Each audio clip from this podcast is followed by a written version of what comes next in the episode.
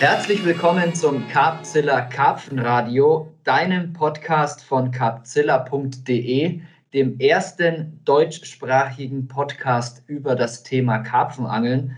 Und wir sind jetzt hier schon bei Folge 56. Die meisten dieser Podcasts haben wir mit sehr interessanten Gästen gemacht. Und dieser hier ist wohl einer der ersten, oder sogar der erste reguläre Karpfenradio-Podcast, den wir in dieser Form auch mit Video auf YouTube veröffentlichen. Wenn du ihn auf den gängigen Kanälen hörst, dann äh, sei informiert. Du kannst es hier auch auf YouTube angucken als Video. Solltest du das hier schon auf YouTube als Video gerade angucken, dann nur noch mal kurz zur Aufklärung. Wir machen das hier schon sehr, sehr lange und das ist Folge Nummer 56 und jetzt zum ersten Mal in Videoform. Du kannst es aber auch auf den gängigen Kanälen wie Spotify, SoundCloud, iTunes und so weiter als reinen Audio-Stream hören. Wenn du zum Beispiel sagst, ach, ich würde mir das gerne unterwegs anhören, will nicht so viel Datenvolumen verschwenden, dann gibt es das auch rein als Audio. So, so viel vorneweg. Und jetzt aber zum interessanteren Teil, wir haben einen Gast. Wie meistens haben wir einen Gast und wie meistens haben wir einen sehr interessanten Gast. Und das ist heute der Tobias Steinbrück. Tobi, hi. Hallo Marc, ich grüße dich und ich grüße vor allem alle Hörer, die jetzt hier dabei sind. Ja, cool. Also der Tobi und ich, wir haben die letzten zwei Tage schon zweimal so eine Videokonferenz gemacht quasi gepodcastet. Normalerweise stehe ich drauf, das persönlich zu machen und dann auch mit vernünftigem Audio-Equipment.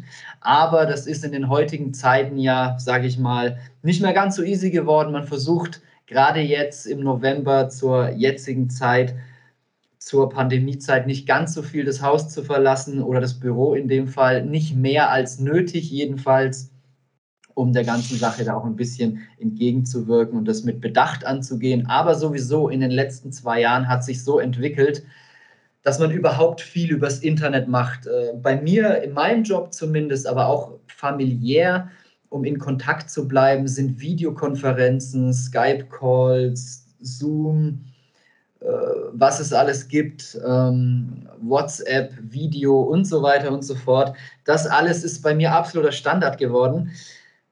Und ich fand es witzig, Tobi, dass du im Endeffekt jetzt zum dritten Mal sowas überhaupt erst machst. Zumindest hast du es mir so verkauft.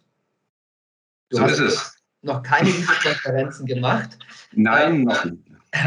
Wir haben aber die Podcasts auch schon per Videokonferenz aufgenommen, ähm, beziehungsweise die Audio-Coachings. Also um das kurz abzuschließen, wir haben ein Audio-Coaching gemacht zum Winterangeln. Ganz, ganz, ganz, ganz geiles, interessantes und bis jetzt kaum behandeltes Thema. Und ich kann euch eins sagen, der Tobi hat es da richtig krachen lassen. Der hat da richtig aus dem Nähkästchen geplaudert, super gute Tipps gegeben und auch super gute Denkanstöße. Ich werde nachher noch mal kurz darauf zu sprechen kommen. Es sind zwei Teile geworden, die ihr auf Carpzilla Plus hören könnt unter einfach besser angeln. Audio Coaching, zwei Teile von, ich glaube, anderthalb und fast ein Dreiviertelstunden, also wirklich Winterangeln, Infos satt. Ist richtig nice geworden. Waren für mich zwei sehr, sehr aufschlussreiche Gespräche. Tobi, ich will gleich nochmal zu diesen Gesprächen kommen, dass wir die nochmal so ein bisschen rekapitulieren in Kürze. Aber jetzt würde mich mal interessieren, wie hast du es geschafft oder vielleicht sogar gezielt vermieden, während dieser Pandemiezeit, wo so viel auf digital umgestellt wurde, an Videokonferenzen komplett, komplett vorbeizuschrammen. Okay, vielleicht oute ich mich jetzt mal gleich als Technikhasser. Das ist vielleicht das Ehrlichste. Also ich vermute, versuche eigentlich, und das ist vielleicht auch gar nicht richtig, aber ich versuche trotzdem, soweit es mir möglich ist, ohne diesen ganzen Internet-Hokuspokus und alles, was damit zusammenhängt, auszukommen. So, das ist grundsätzlich, ich fühle mich halt einfach mit einfacheren Dingen enger verbunden im Leben. Und äh, ich denke, ja, da bin ich halt ein Stück weit auch bequem und mir fehlt auch, das Ding generiert auch dieses technische Verständnis. Deswegen bin ich froh, dass wir das so geschafft haben, jetzt hier äh, den Podcast oder die Podcasts so aufzunehmen. Und mein Beruf im Krankenhaus, da muss ich mich etwas mit dem Computer auseinandersetzen, aber muss trotzdem an der Basis arbeiten. Das heißt, ich konnte meine Patienten nicht betreuen von zu Hause über Konferenzen. Ich musste vor Ort sein im Drei-Schicht-System. Und ähm, dann gab es halt nur noch Familie, wie eigentlich das, was ist ja eh die wichtigste Basis im Leben. Und dann gab es auch noch das Angeln. Und das ist Familie, Angeln, das sind Dinge, die bin ich froh, dass ich beide nicht mit äh, Videokonferenz betreuen muss. Also das mache ich lieber dann eins zu eins. Und das ist genauso in der letzten Zeit gewesen. Deswegen hat sich für mich gar nicht so sehr viel geändert. Also ich bin keiner, der, der irgendwie jetzt eigentlich so sehr viel vermisst hat.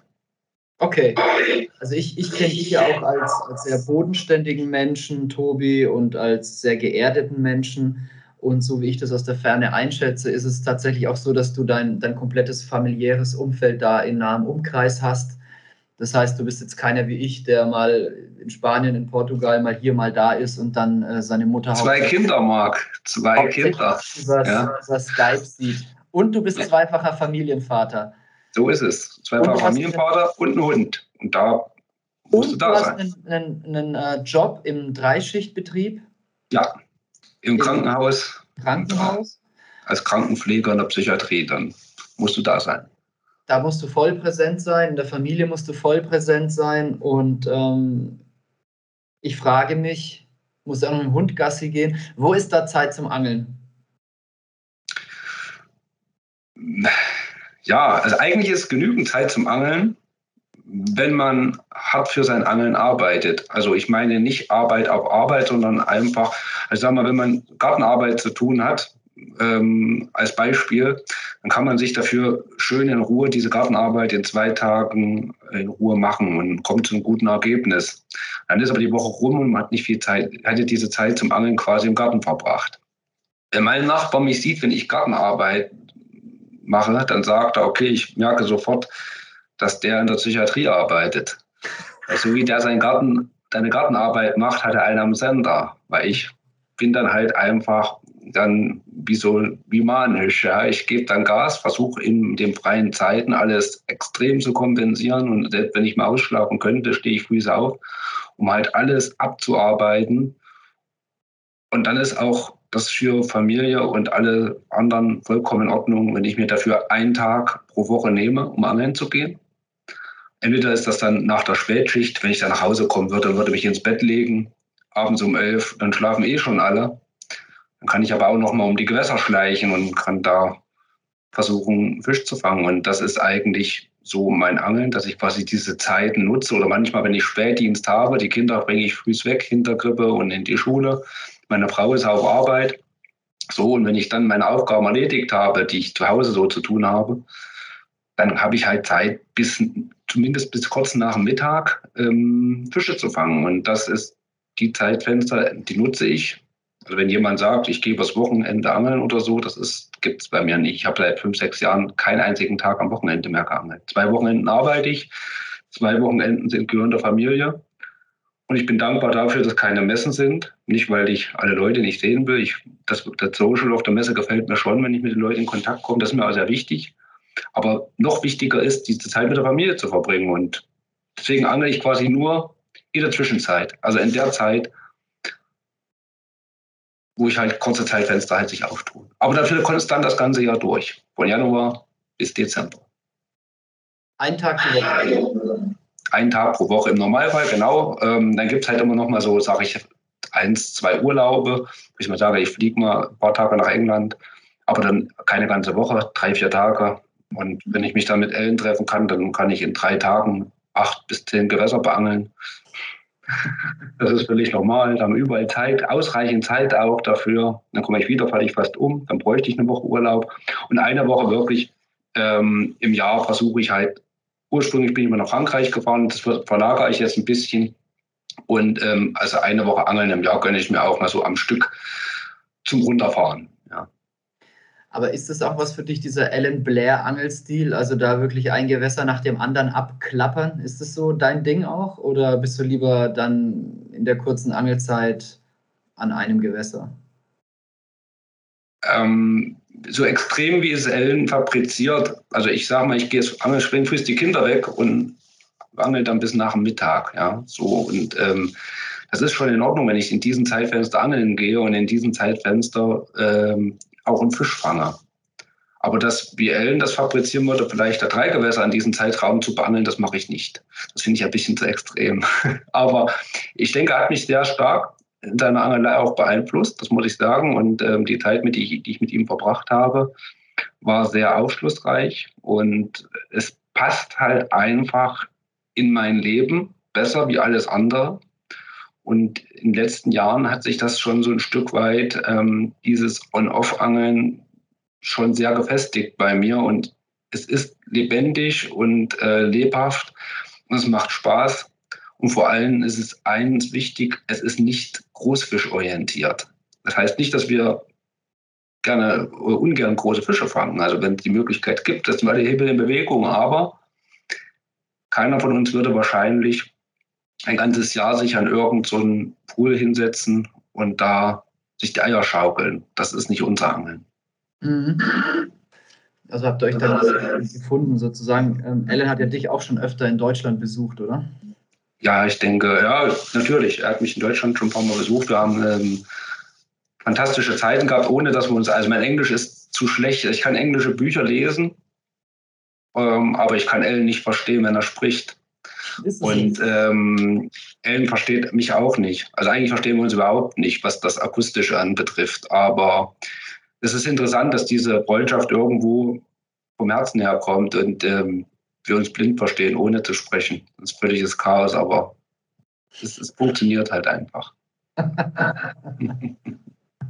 das hört sich extrem lustig an. Im Januar ist es wieder soweit. Im Januar geht es wieder nach England geplant ist. Ich hoffe, es kann die Reise machen, um vier Tage Ellen Blair auszuhalten. Und ich weiß genau, dass ich danach aus dem Flug, also ich muss dahin fliegen und muss eigentlich schon die Reserven voll haben, ansonsten halte ich es nicht durch. Und Ellen ist da ganz normal nach den vier Tagen wie immer. Das auch gucke ich danach. Also wo, ich, wo das letzte Mal hier war, letztes Jahr im September, da war er drei Tage hier und drei Nächte. Da haben wir auch acht Gewässer beangelt. Ich hatte alles soweit so gut vorbereitet, wie es mir möglich war. Und ich habe es wirklich geschafft. Und das ist das größte Erfolg, wenn du Ellen danach ähm, zum Flughafen fährst, wenn du dann noch lebst und er nach zehn Kilometern laut schnarchend auf deiner Rücksitzbank liegt. Dann hast du alles richtig gemacht. Game over. Geschichte. Okay, dann ist ab. Wie lange bist du denn schon Teamangler bei Nash? Du bist schon echt lange da, ne? Ja, ich glaube mittlerweile, neben René Breitenstein sind wir wahrscheinlich am längsten jetzt dabei. Ähm, ich denke, zwölf, 13 Jahre vielleicht sogar jetzt schon, geht es vielleicht zum 13. Ja, ich denke. Aber ich tue genau, weiß ich nicht mal, wie über über zehn Jahre. Super cool. Ja, da ist eine enge Verbindung auch da, wo man auch einfach sagen ist, das ist halt einfach ähm, eine Herzensangelegenheit. Das ist halt einfach so. Ich fühle mich schon mit der Firma total verbunden und finde auch die Leute, die hinter der Firma stehen, ähm, das, ich mag sie halt einfach. Ist, äh, ich denke, das ist auch das Zeichen, warum ich so lange dort ausgehalten habe und auch hoffe, noch viele Jahre auszuhalten. Also bist komplett zufrieden da in deiner, in deiner Rolle dort als Teamangler. Ich meine, das ist ja echt heutzutage auch gar nicht mehr so selbstverständlich, dass die Leute so lange bleiben und so loyal sind. Mhm. Ja, ich habe bald, denke, ähm, ja, Teamangler, klar, das ist halt immer so ein Wort, gell? Teamangler. Man sieht die ganzen Jungs äh, aus dem Team auch wirklich nur zum Messen. Und äh, so viel Kontakt habe ich eigentlich zum Team eigentlich gar nicht. Manche haben, sind jünger, die haben weniger Verpflichtungen. Für mich ist halt, äh, bin Teil des Teams, aber trotzdem irgendwo sehe ich mich wie so ein einsamer Wolf, der trotzdem durch die Gegend streift. Ja. Also ich bin ja nicht derjenige, der quasi da zehnmal im Jahr irgendein Teammeeting sich wünscht, sondern ich bin halt egoistisch, was mein Angeln anbetrifft. Gell? Also ich will meine Zeit, die ich habe, wirklich nur angeln gehen, nichts anderes. Ansonsten gibt es noch Familie und dann ist Schluss. Und das ist halt, ähm, die Teams sind halt heutzutage oft gespickt mit jüngeren Menschen. Das ist halt einfach so. Und ähm, die haben halt auch mehr Zeit, denke ich mir, weil sie halt weniger Verpflichtungen haben. In dem Alter wird es mir genauso gehen. Dann hätte ich auch auf viele Sachen, viele Sachen rund ums Angeln noch mehr Interesse oder mehr Zeit auch einfach zur Verfügung. Ja. Das ist nicht so, dass ich das schlecht finde, aber in meiner Position, wenn ich Zeit habe, dann ist das halt so. Dann bin ich das, was ich bin, Angler. ja, das heißt, du versuchst dir in, dein, in deinem straffen äh, Leben, äh, geprägt aus Dreischichtbetrieb und Familie, sämtliche nebenher anfallenden Aufgaben so, so kurz und schnell wie möglich zu halten, damit du dir dann eben deine Freiheit da als Angler auch noch erhalten kannst und äh, die Zeit dann auch genießen kannst. Ne? So ist es. Genauso. Ja. Wie wichtig ist die Effizienz beim Angeln? Extrem wichtig. Also, wie zeigt sich das? Naja, also ich gehe grundsätzlich angeln, um Fische zu fangen. Mhm. Klar ist es in der Natur zu sein oder draußen zu sein, das ist alles schön und das ist gut und das tut mir auch gut. Vor allem beim Angeln möglichst wenig Menschen um mich herum zu haben. Nicht, weil ich Menschen nicht mag, aber ich mag es auch gerne, wenn, wenn ich keinen um mich herum habe. Ja, in deinem Job bist du ja wahrscheinlich auch genau, so das, genau, mit Menschen. So ist das, vor allem diese Ruhe, diese Naturgeräusche äh, um sich zu haben. So weit, so also aufgrund meiner Schwerhörigkeit kann ich es halt nicht so wahrnehmen wie ihr, aber wenn ich sie wahrnehmen kann, dann ist es, tut es unheimlich gut. Und ähm, ich habe trotzdem Bock, Fische zu fangen. Das ist der Grundbasis, warum ich angeln gehe. Und da, da tue ich alles dafür. Ja, also wenn ich nichts gefangen habe, egal ob das im Sommer, im Winter, im Frühjahr, im Herbst ist, wenn ich nichts gefangen habe oder ich mich schwer getan habe, dann habe ich, ärgere ich mich. Dann habe ich nicht gut genug geangelt. Ich kann damit umgehen. Ich kann da umgehen, oft nichts zu fangen, weil ich manchmal an Gewässern angel, wo es einfach unwahrscheinlich ist, einen Fisch zu fangen. Sehr unwahrscheinlich. Mhm. Aber trotzdem tue ich es und muss halt wie das nächste Mal was besser machen oder muss ehrlich zu mir sein und muss sagen, okay, ich schiebe es nicht auf den Luftdruck, auf den Mond, aufs Wetter, auf, auf andere Angler, sondern ich habe einfach nicht das Richtige getan. Weil die Lebewesen im Wasser fressen. Und die fressen vielleicht nicht viel, aber nur an einem bestimmten Ort zu irgendeiner Jahreszeit und, äh, oder unter bestimmten Umständen. Und wenn ich nicht an diesem Ort geangelt habe, dann war ich nicht gut genug. Punkt, Ende aus. Also ich versuche, das meiste aus meinem Angel rauszuholen und das Richtige zu tun. Genau. Du sprichst deine Schwerhörigkeit an. Magst du uns da mal kurz reinholen, weil das vielleicht für den einen oder anderen Zuhörer oder Zuschauer jetzt so ein bisschen nebenbei kam? Ja, ich habe für immer weniger. Ich hoffe, das bleibt mir erhalten, was ich noch höre. Habe zwei Hörgeräte und bin halt, ähm, da habe ich mein Handicap. Gut, ich sage, ich bin froh, dass es nur das ist. Wenn, das, wenn ich so schlecht sehen würde, wie ich höre, wäre es schlimmer. Aber so hindert es mich nicht am Angeln. Alles okay.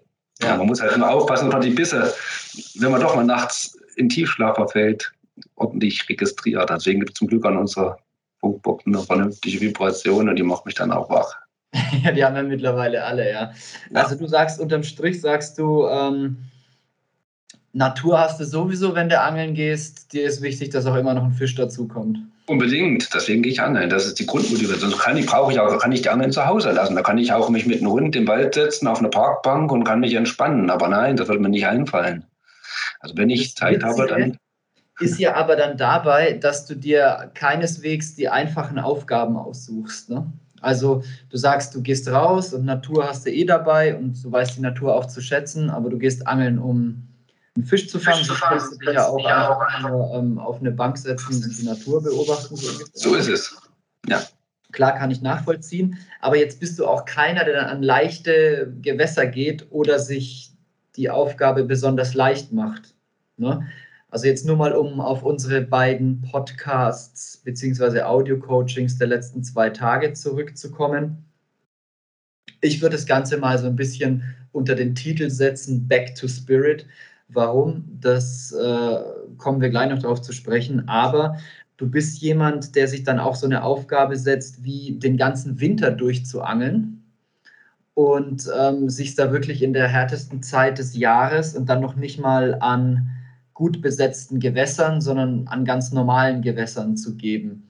So, ähm, was, was treibt dich da an insgesamt? Ja, du sagst, du willst unbedingt einen Fisch fangen machst es dir aber nicht leicht. Wie passt es zusammen?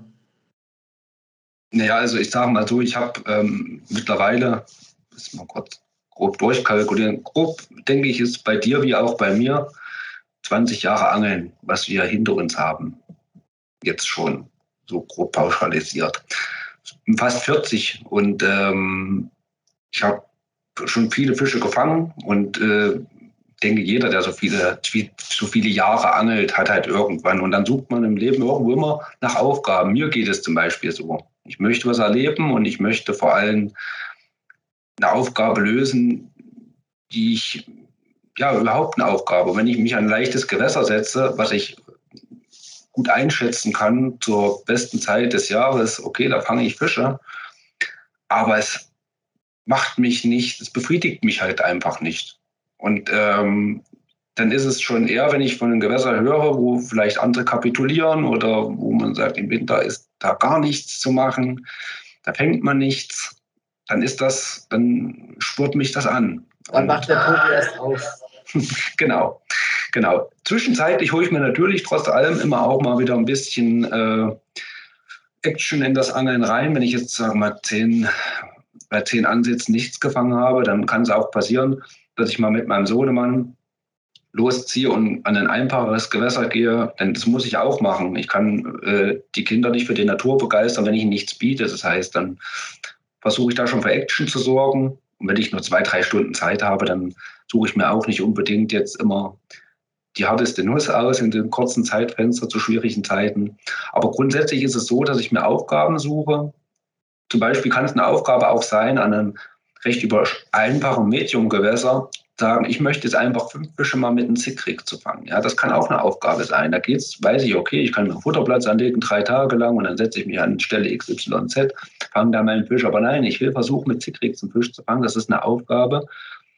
Da der Fisch für mich, egal wie groß er ist, wieder in bestimmten Gewässern ganz anderen Stellenwert. Genauso ist es wenn andere Angler sagen, okay, Karpfen interessiert, Karpfen interessiert mich nicht, aber wenn ich mit der Fliegenroute unterwegs bin, kann ein Karpfen zu fangen mich absolut begeistern. Und dann kann ich solchen Fliegenanglern oder Salmonitenanglern, die kann ich komplett verstehen, weil auch das für mich eine Sache ist, die ich da unbedingt mal erleben möchte, mit der Fliegenroute einen Karpfen zu fangen. Ja, das meine ich mit Aufgaben beim Karpfenangeln oder Ziele setzen. Das muss nicht unbedingt immer der große Koffer sein, den man fangen will, sondern schwierige Gewässer oder neue Methoden. Einfach das Karpfenangeln lebendig machen und nicht am Vereinsteich versauern und 45 Jahre mit der Bierbulle in der Hand äh, die Festbleimontagen rausklimpern und gucken, wer hat die neueste Angelrolle am, am Wasser stehen. Das ist, das ist nicht meine Welt. Da kann ich nicht mit.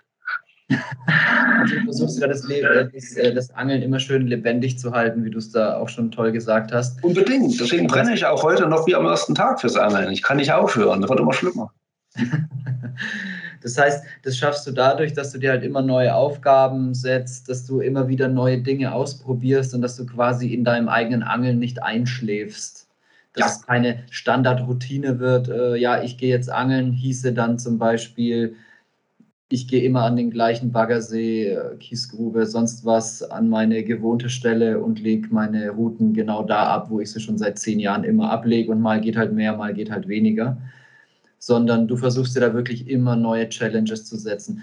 Und was mich da jetzt total fasziniert hat und was ja dann letztendlich auch von unserem Audio-Coaching, von unseren zwei Folgen das Kernthema ist, und zwar wirklich reines Kernthema dieses dieses Podcast-Format, das Karpfenradio, das zeigt ja auch besonders den Angler hinter dem Fisch. Das ist mir immer wichtig, dass man die Personen auch wirklich kennenlernt, denn aus Artikeln, aus Büchern kommen wir nachher darauf zu sprechen und so weiter und so fort kennen wir dich ja alle, Tobi, als Angler. Und mir ist es halt immer wichtig, in diesem Karpfenradio auch ein bisschen mehr über die Person zu erfahren.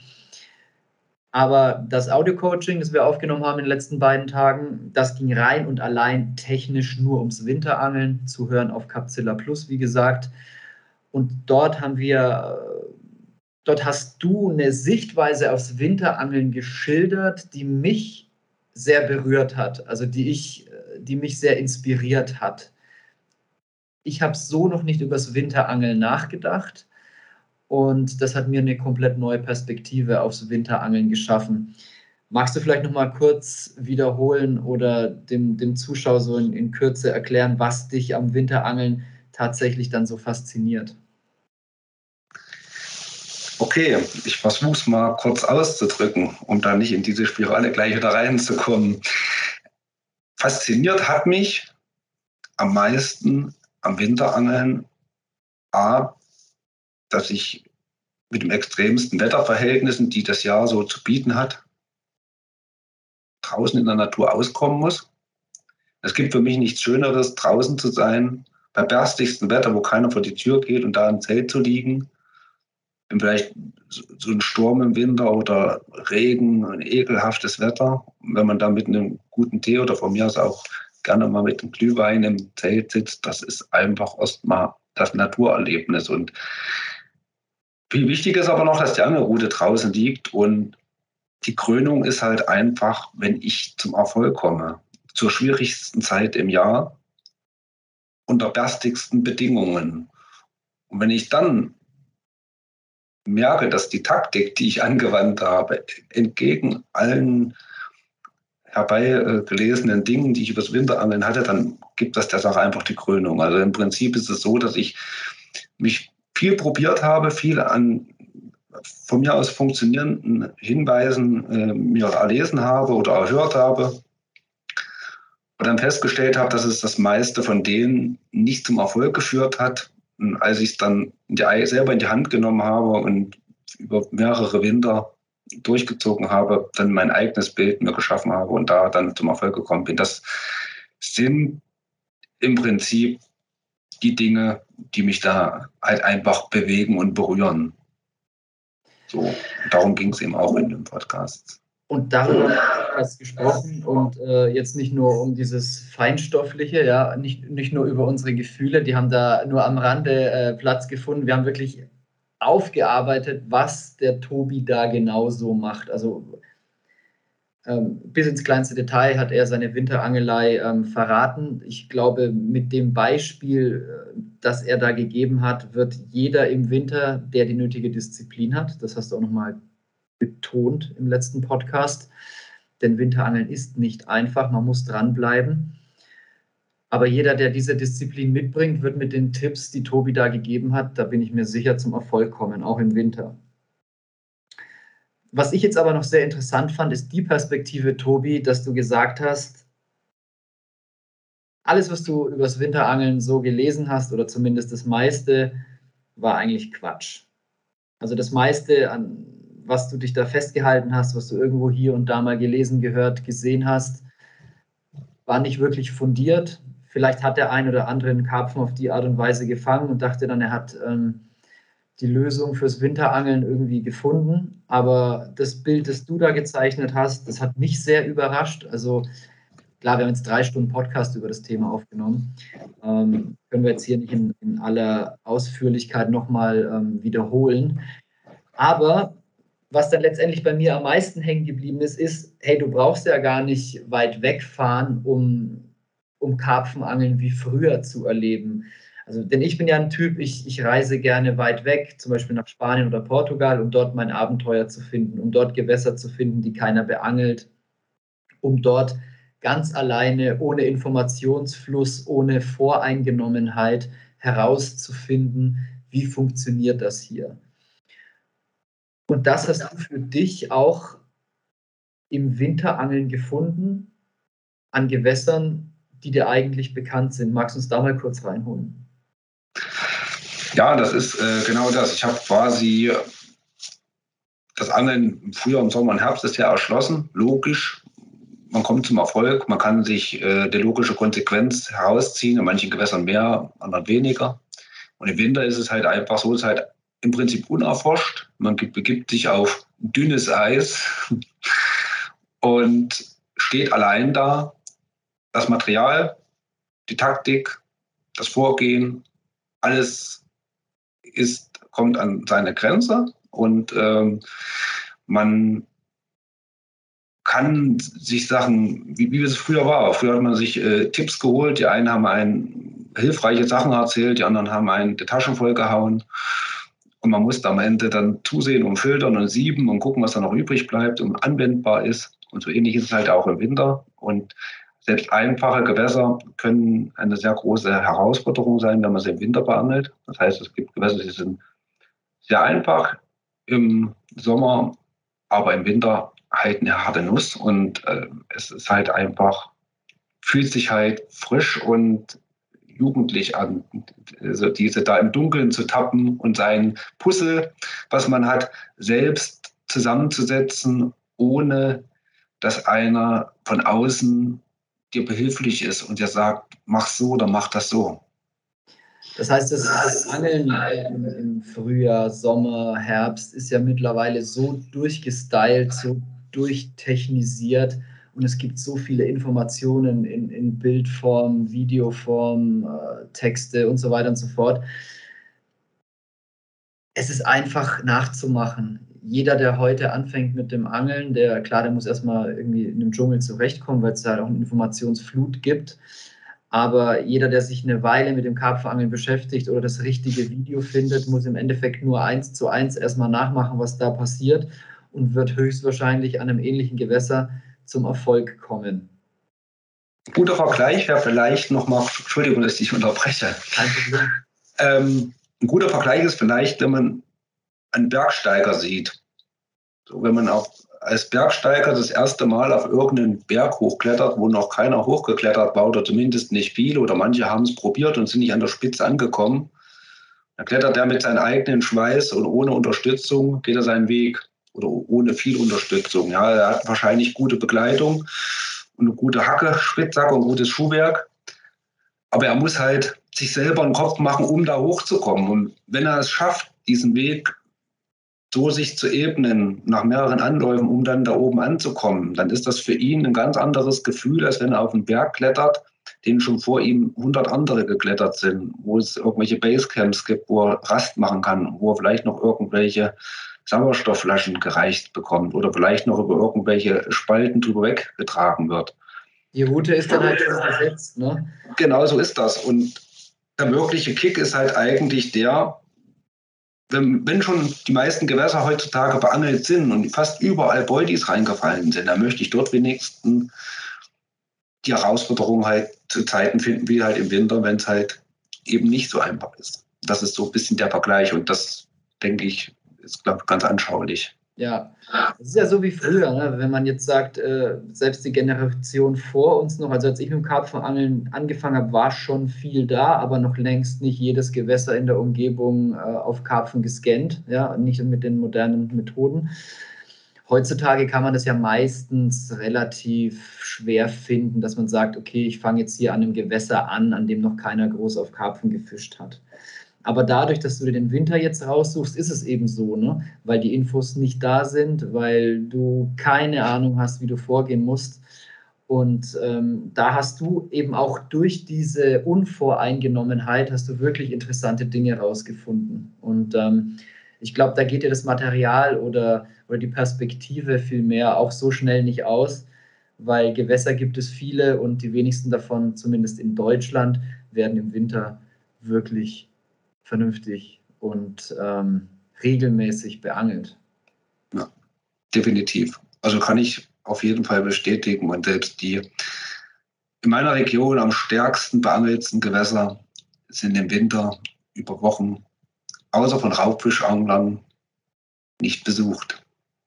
Und was das für Vor- und Nachteile hat, all das haben wir wirklich auch ins kleinste Detail beleuchtet in den Audio-Coachings.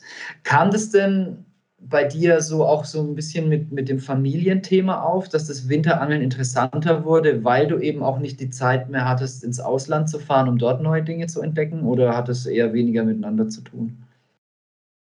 Ich denke, es spielt mit rein.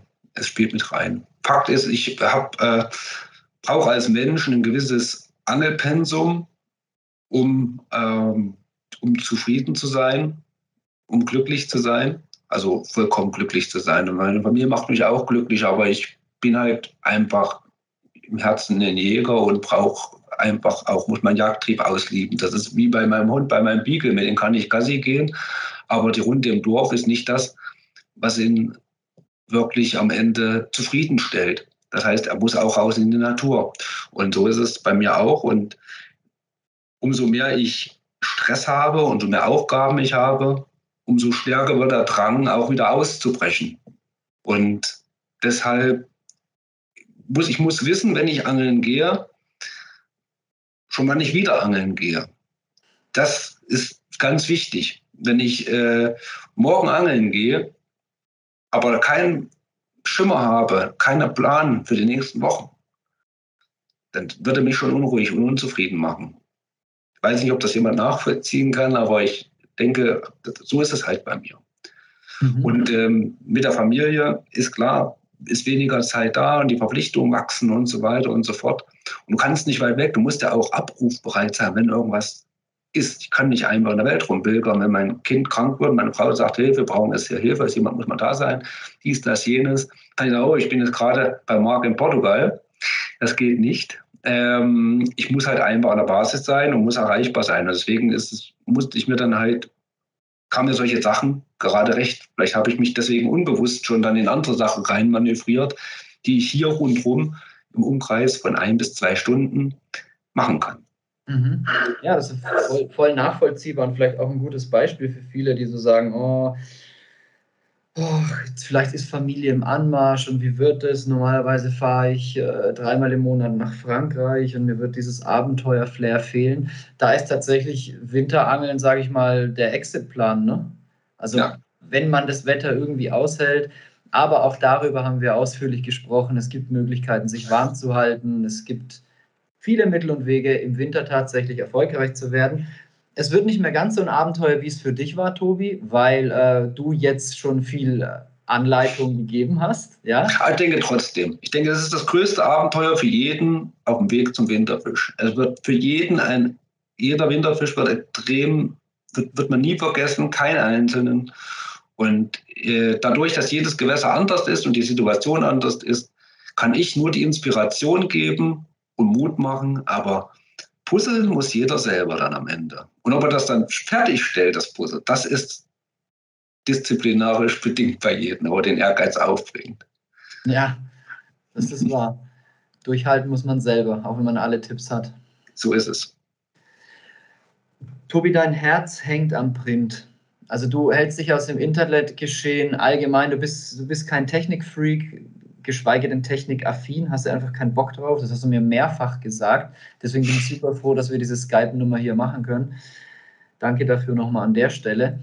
Aber dein Herz hängt tatsächlich am Print. Also du bist seit, seit äh, sagen, vielleicht einer der aktivsten Autoren in Fachmagazinen der letzten zehn Jahre, würde ich jetzt mal so behaupten. Also gerade im Karpfenbereich, da, da bist du so präsent dass es manch einen vielleicht schon stört.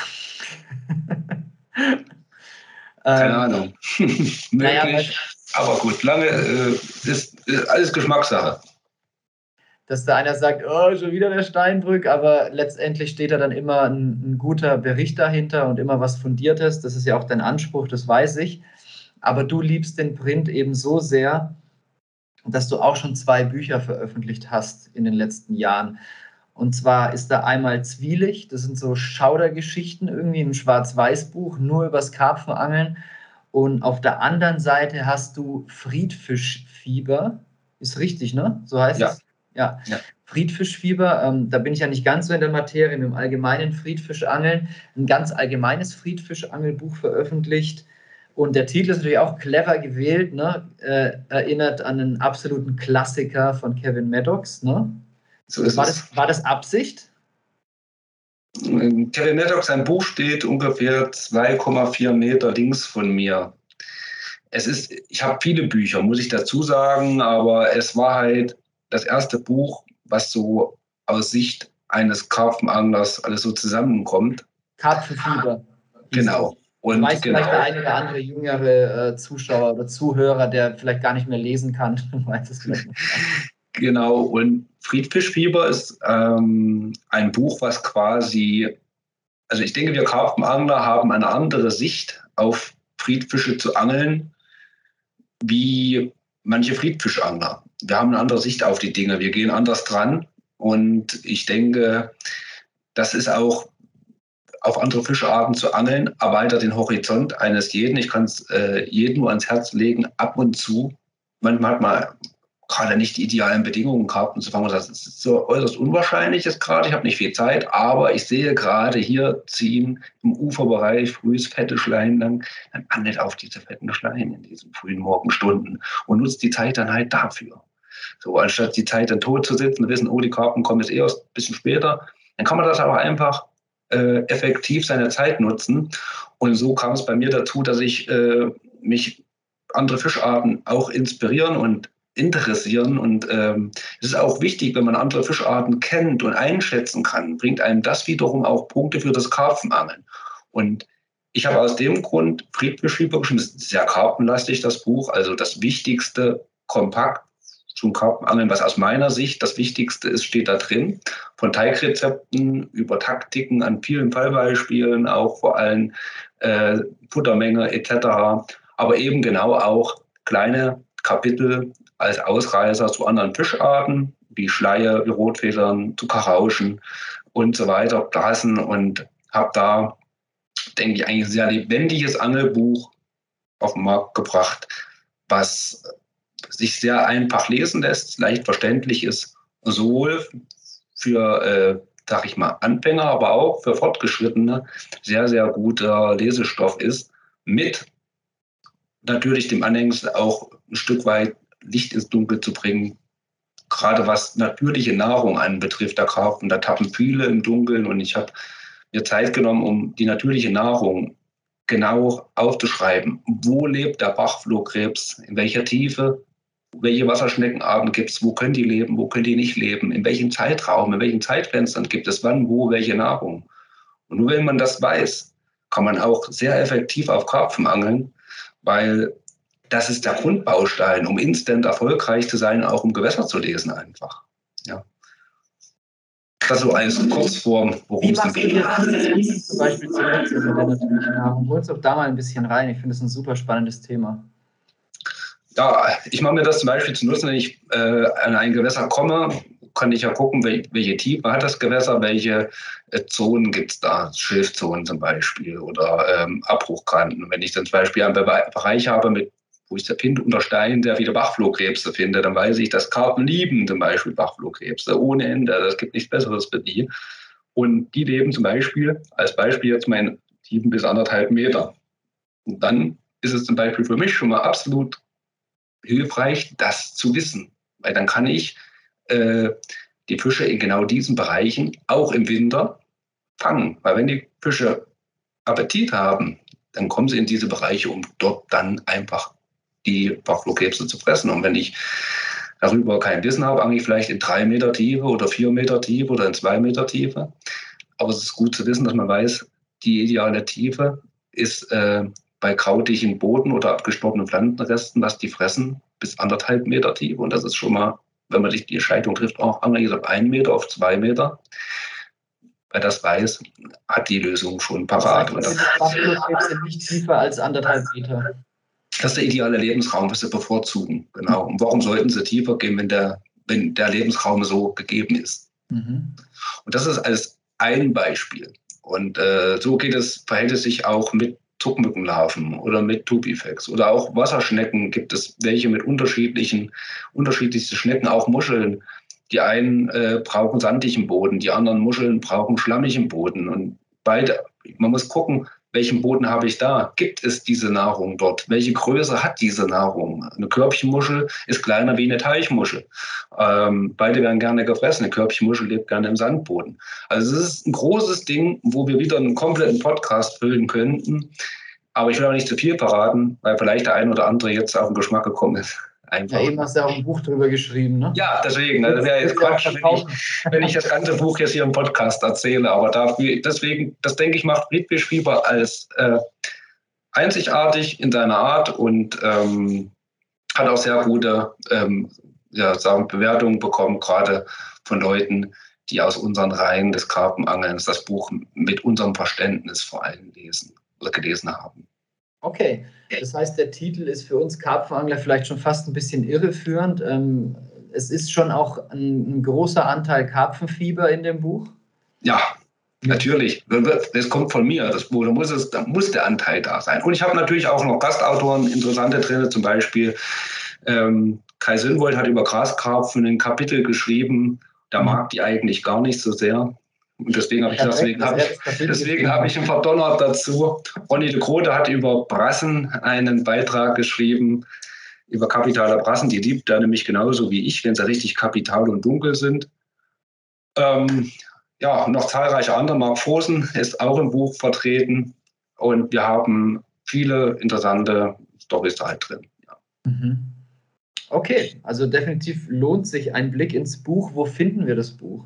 Wo kauft man das am besten? Man kann das Buch bei, im, beim Müller-Richtikon Verlag kaufen, im Buchhandel, äh, im gut, die einige andere Bücher drin haben, kann man das auch kaufen oder bestellen. Kann man bestimmt in ja. jedem Buchhandel dann auch bestellen, wenn das über einen großen Verlag geht. Ne? Genau, genau. Es gibt eine ISBN-Nummer ganz genau über Müller-Richtikon Verlag und ähm, ich habe natürlich auch die Möglichkeit, auch immer ein paar Bücher zu Hause. Wenn äh, jemand eins möchte, kann er sich auch an mich wenden. Ich kann es genauso auch verschicken, das ist kein Problem. Wie erreichen dich die Leute? Nur über Instagram. Instagram. Genau. Ich mag die Möglichkeit, das irgendwie einzublenden. Da kann man mich erreichen und das ist gar kein Problem. Bekommt man genauso hin. Instagram. Jo. Sag nochmal deinen Instagram-Namen, dann schreiben wir ihn unten auch in die Show Notes mit rein. To, äh, Tobias Steinbrücks Besiemen. Das Besiemen kommt auch genau vom Besiemen-Angeln, was mich eigentlich fasziniert. Wir sind Angler, nicht nur reine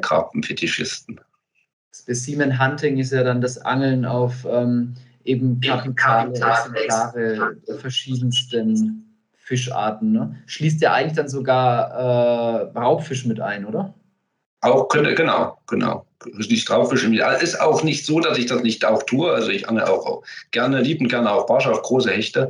Aber muss natürlich sagen, ein Buch braucht einen gewissen Rahmen. Und ähm, mein Raubfischangeln ist nee, das gibt es, hat ja nicht ins Buch reingepasst und ein Stück weit kann man auch für sich behalten, die Taktiken und für sich äh, einfach nur machen.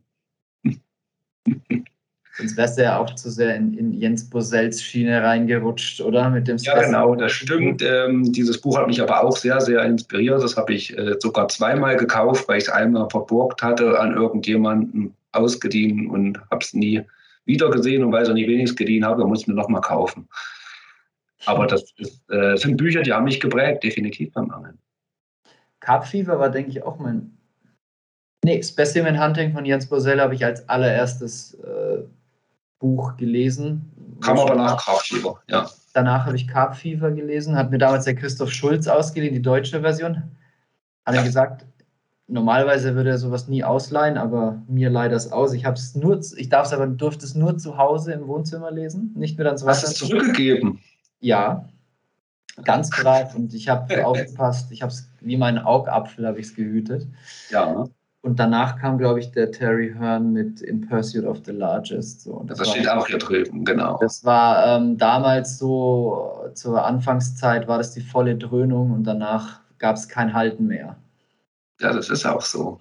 Ja, also Bücher sind ganz, ganz, Bücher sind echt, können echt richtig inspirierend sein vor allem, weil man sich auf ein Buch, wenn man sich dann auf ein Buch einlässt, auch nochmal ein Appell an alle. Wir machen ja auch ganz viel mit Büchern ne? und das nicht von ungefähr, sondern weil wir halt auch einfach Bücher lieben und wissen, was Bücher mit einem machen und welchen Wissensschatz Bücher bergen können.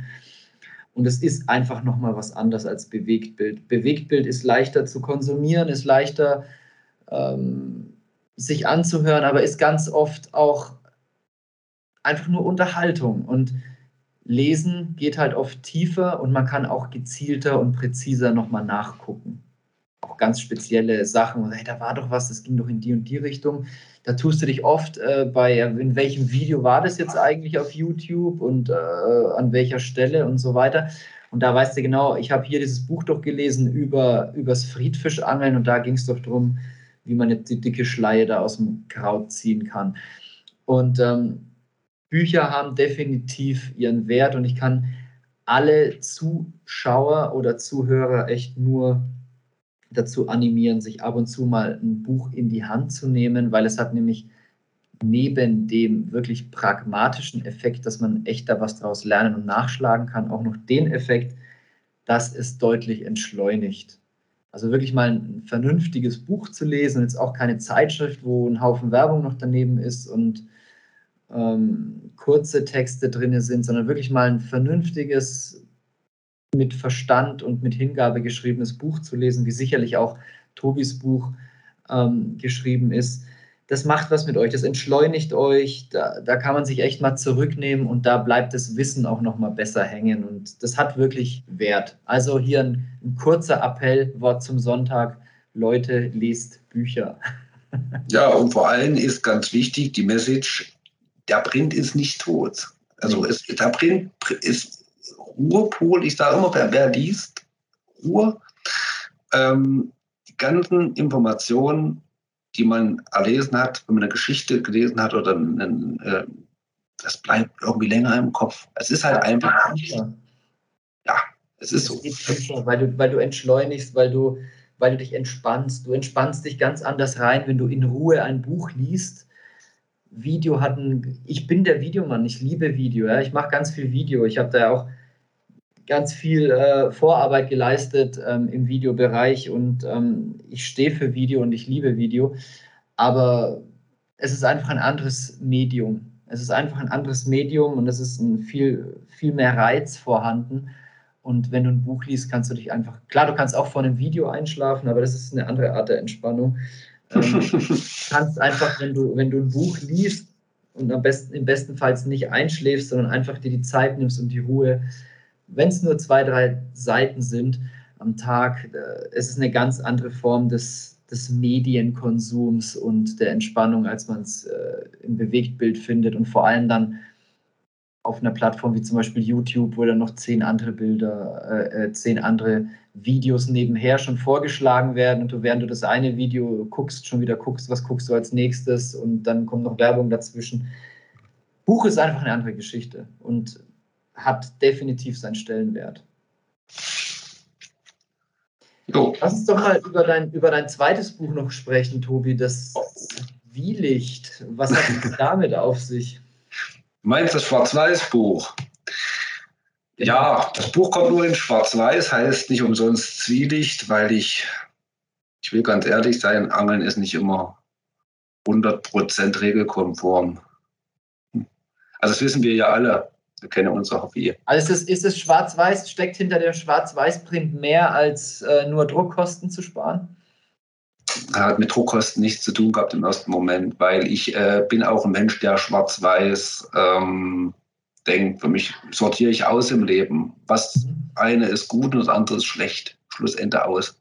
Also hast du eine Message dahinter, ja? Also Schwarz-Weiß hat Konzept in dem Buch. Ja, für mich. Ja, genau. Für, für mich gibt es im Leben auch nur entweder mache ich richtig oder lasse ich sein. Äh, schwarz oder weiß. Punkt, Ende aus. Und so ist auch beim Angeln. Ich gehe keine gehe keine Kompromisse ein und ich äh, weiß, wo mein Ziel ist und wo ich hin will und diesen Weg gehe ich. Und ähm, weil das halt beim Angeln so ist und äh, bringt mich das manchmal auch ein Stück weit vom ganz hundertprozentig vielleicht äh, Kavaliersweg ab.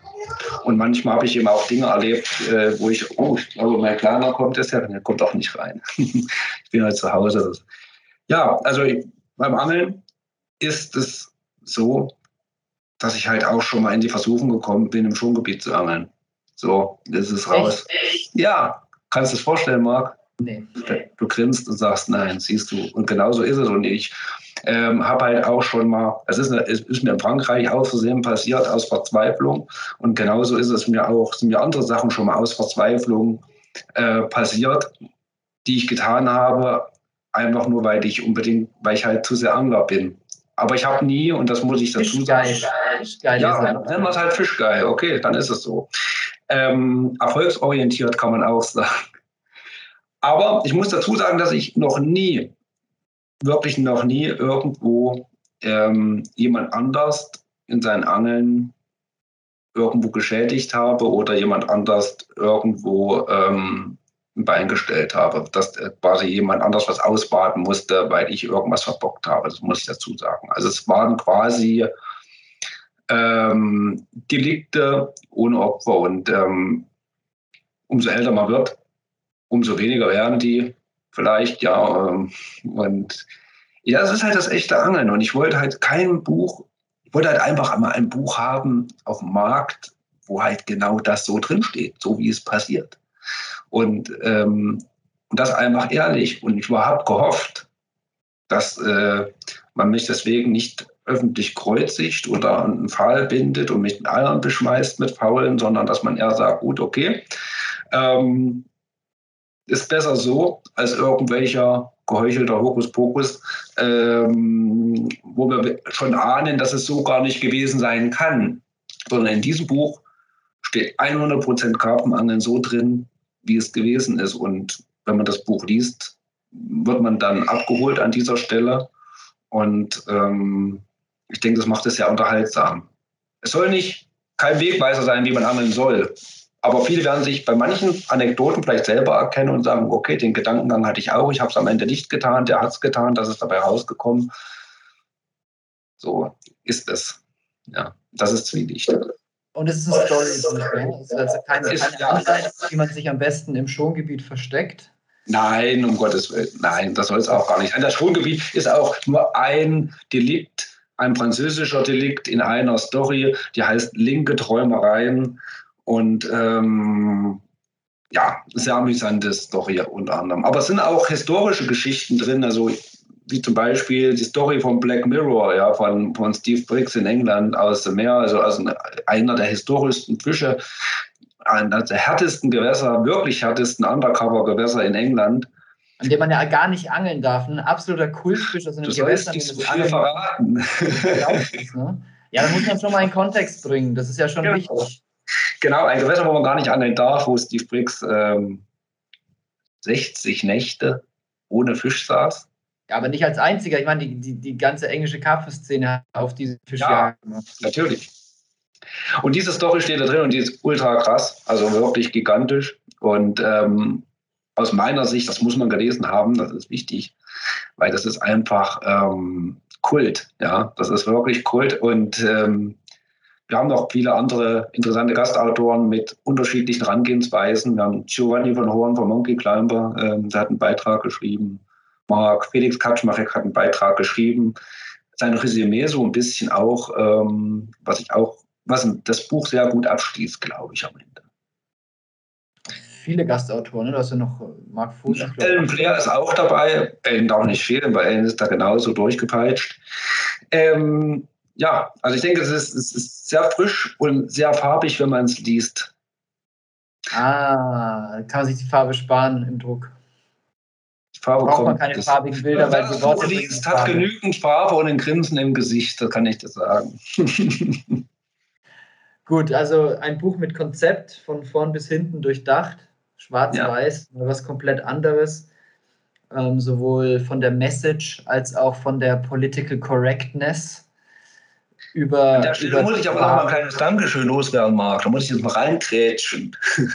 da muss ich mich wirklich bei, äh, bei Peter Schwedes und bei Maurice Kalbach von den Carvey Boys wirklich bedanken, weil dieses Projekt hätte der Müller-Rüschlikon Verlag sicher nicht gedruckt. Äh, weil das, ja, das wäre nicht möglich gewesen und ich eigentlich nur die Idee hatte und ich habe es nebenbei Maurice damals erzählt und ah, Dicker, das machen wir und ich kann das. Und da, da war das Ding besiegelt, bevor ich mich und kurze Konferenz mit Peter und dann war die Sache in Sack und Tüten. Also, dass die mir die Möglichkeit gegeben haben, dieses Buch ähm, nach meinen Wünschen komplett frei so zu gestalten. Meine Frau hat das Layout gemacht und das Vertrauen auch hatten. Das muss ich an dieser Stelle auch wirklich nochmal danklos werden. Das ist wichtig.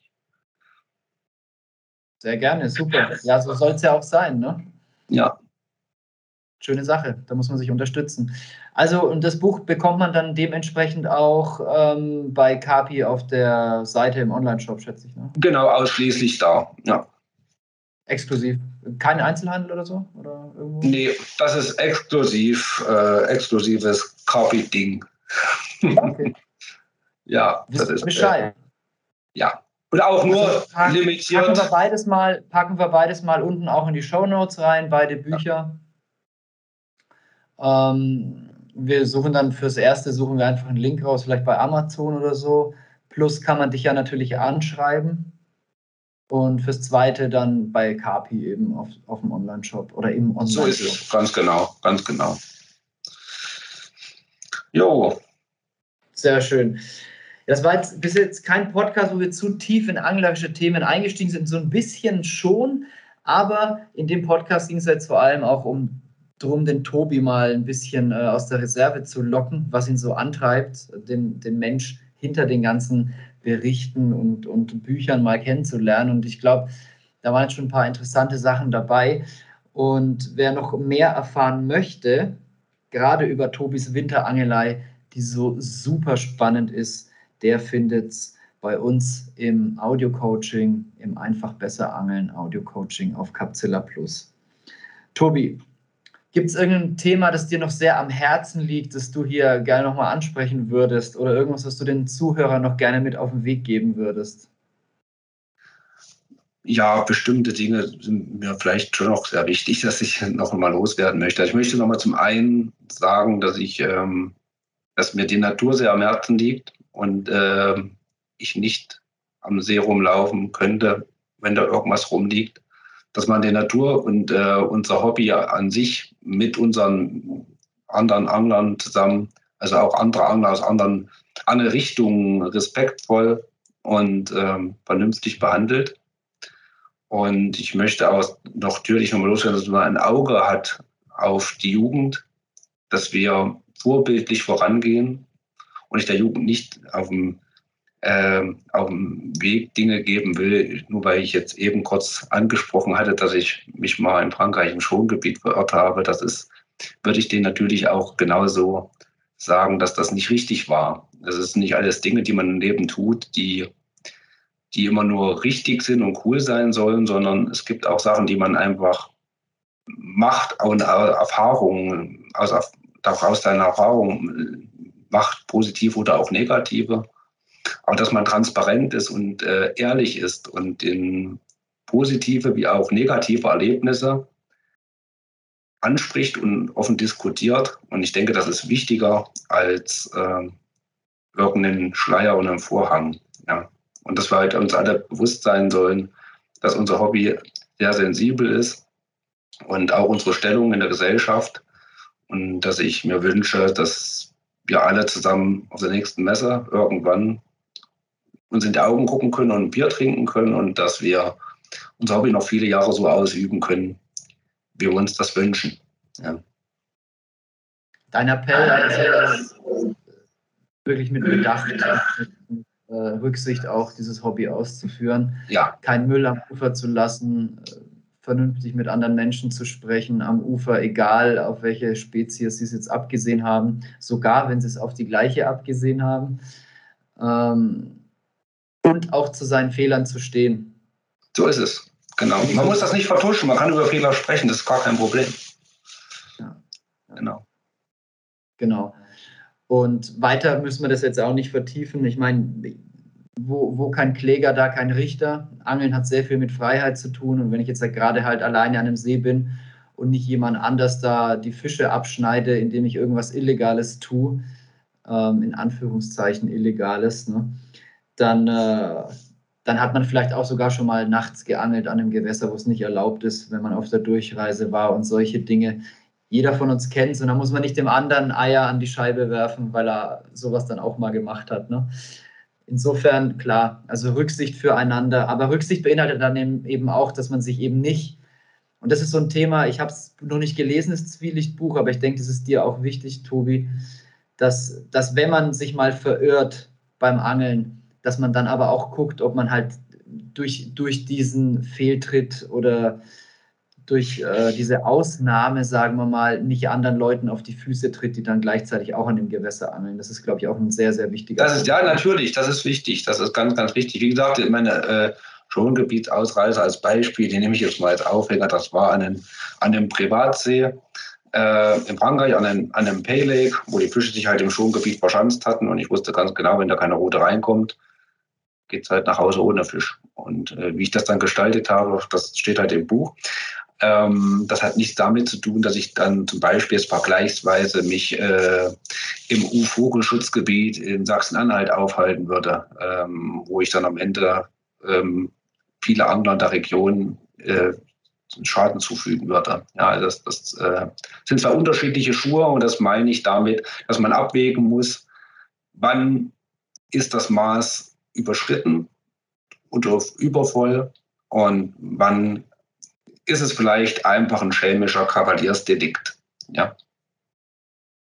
Genau, deswegen die Anführungszeichen bei, bei illegal und so weiter und so fort oder verboten. Oft, man darf auch nicht, es gibt ja Sachen, die sind wirklich schlimm und es gibt Sachen, die sind halt gerade eine Regel, die halt irgendwie aufgestellt wurde und die halt auch erst dann so richtig interessant ist, wenn verschiedene Menschen aufeinandertreffen.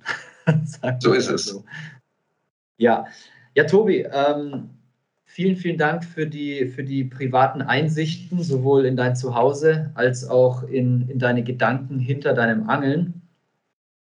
Wir können uns ja tatsächlich noch mal überlegen, an, an späterer Stelle irgendwann mal den ein oder anderen weiteren Podcast aufzunehmen, in dem wir technisch tiefer in Thematiken eintauchen, wie zum Beispiel auch in dieses Thema ähm, der natürlichen Nahrung, finde ich zum Beispiel auch ein sehr, sehr interessantes Thema, in das du dich da eingearbeitet hast und wo du viele private, persönliche Erfahrungen gesammelt hast. Ähm, aber an der Stelle würde ich sagen, lassen wir es mal bei diesem Podcast, Karpfenradio. Ja. Das, äh, das passt ganz gut. Ganz kurze Frage noch zu, zu deinem ähm, Friedfischbuch. Wie lange ist das schon auf dem Markt? Friedfischbuch gibt es seit zwei Jahren in etwa. Ja, genau, das ist im Sommer damals rausgekommen. Und ähm, Zwielicht seit letzten Jahr. Das äh, ist jetzt in etwa ein Jahr auf dem Markt. Ach so, okay. Also das, das neuere Buch war dann das Zwielicht tatsächlich. Zwielicht ist das neuere Buch, genau, das gibt es seit einem Jahr und Friedbeschieber gibt es äh, ein Jahr länger. Ich habe gerade in zwei Jahren noch zwei Bücher. Und kommen noch ein paar? Sind schon ein paar auf der Schreibmaschine? Noch ein paar nicht, aber ich denke, ähm, sage, solange das Feedback so ist, wie es zu den beiden Büchern ist, also nach, nach Friedbeschieber war das Feedback so gut, dass ich gesagt habe, okay, hat mich natürlich motiviert, noch mal ein weiteres Buch zu schreiben. Dann wollte ich aber auch nicht irgendwas wiederholen oder anschneiden oder ja, deswegen habe ich gesagt, gut, mach mal, muss, muss was Lebendiges sein, deswegen sollte es ein Storybuch werden. Und es kann sein, dass ich gerade im Moment an einem anderen Werk arbeite, aber das kann halt nur sein. Das weiß keiner so genau. Vielleicht, vielleicht nicht. Aber es gibt, es gibt keinen Druck und alles. Es muss, das Endergebnis muss stimmen und ähm, es gibt auch jeder, egal ob Buch oder Heft oder ähm, Online-Entertainment, investiert jeder Kunde Geld, für das er hart arbeiten muss. Und ich bin der Meinung, das Endergebnis muss sich sehen lassen können. Und deswegen würde ich keinen Druck machen beim dritten Buch. No pressure. Sehr schön. Tobi, vielen, vielen Dank für das coole Interview und vielen, vielen Dank auch für die, für die letzten beiden Tage, für die Audio-Coachings, die super wertvoll waren und sind und Bestand haben. Und letztendlich stellt sich die Frage, wo können die Leute noch mehr über dich erfahren oder dich erreichen, wenn sie jetzt zum Beispiel auch zu diesem Podcast hier, zu deinen Büchern oder zu den Audio-Coachings auf Capzilla Plus noch weiterführende Fragen haben? Im Prinzip nur bei Instagram oder halt auf der nächsten Messe gerne. Also überhaupt gar kein Problem. Ich äh, freue mich da wirklich schon. Nach der ersten, zweiten Messe immer ist es schlimm. Dann sage ich mir, oh, ich habe genug. Aber mittlerweile habe ich ein Stück weit auch Sehnsucht nach diesem Getümmel dort und ich äh, hoffe, dass wir nächstes Jahr uns dort irgendwo alle Mann zusammentreffen. Dieses Jahr keine Messen, leider fallen wieder aus. Ja. Aber die Hoffnung bleibt natürlich, dass es nächstes Jahr wieder Fahrt aufnimmt und man sich dort wieder auf Messen persönlich treffen kann. Ja. Bis dahin erreicht ihr Tobi auf Instagram. Wir haben unten in den Show Notes sein Instagram-Account verlinkt. Und dort könnt ihr euch bei Tobi jederzeit gerne mit Fragen melden oder auch Feedback zu diesem Interview. Ja, ich würde mich freuen. Super. Tobi, vielen, vielen Dank. Ich wünsche dir dann noch einen schönen Rest Samstag und ein schönes Wochenende. Und mache ich dir auch. Hoffe, wir hören bald wieder voneinander. Genau, ich denke schon und ich äh, bedanke mich an dieser Stelle auch noch bei jedem Zuhörer, der das jetzt gerade hört, der bis zum Schluss den Podcast verfolgt hat. Ich hoffe, es war nicht zu langweilig und Vielleicht hören wir uns an dieser Stelle irgendwann wieder. Und auch ich bedanke mich bei euch, liebe Zuschauer, und sage Servus bis zum nächsten Carpzilla Karpfenradio, dem Podcast von carpzilla.de.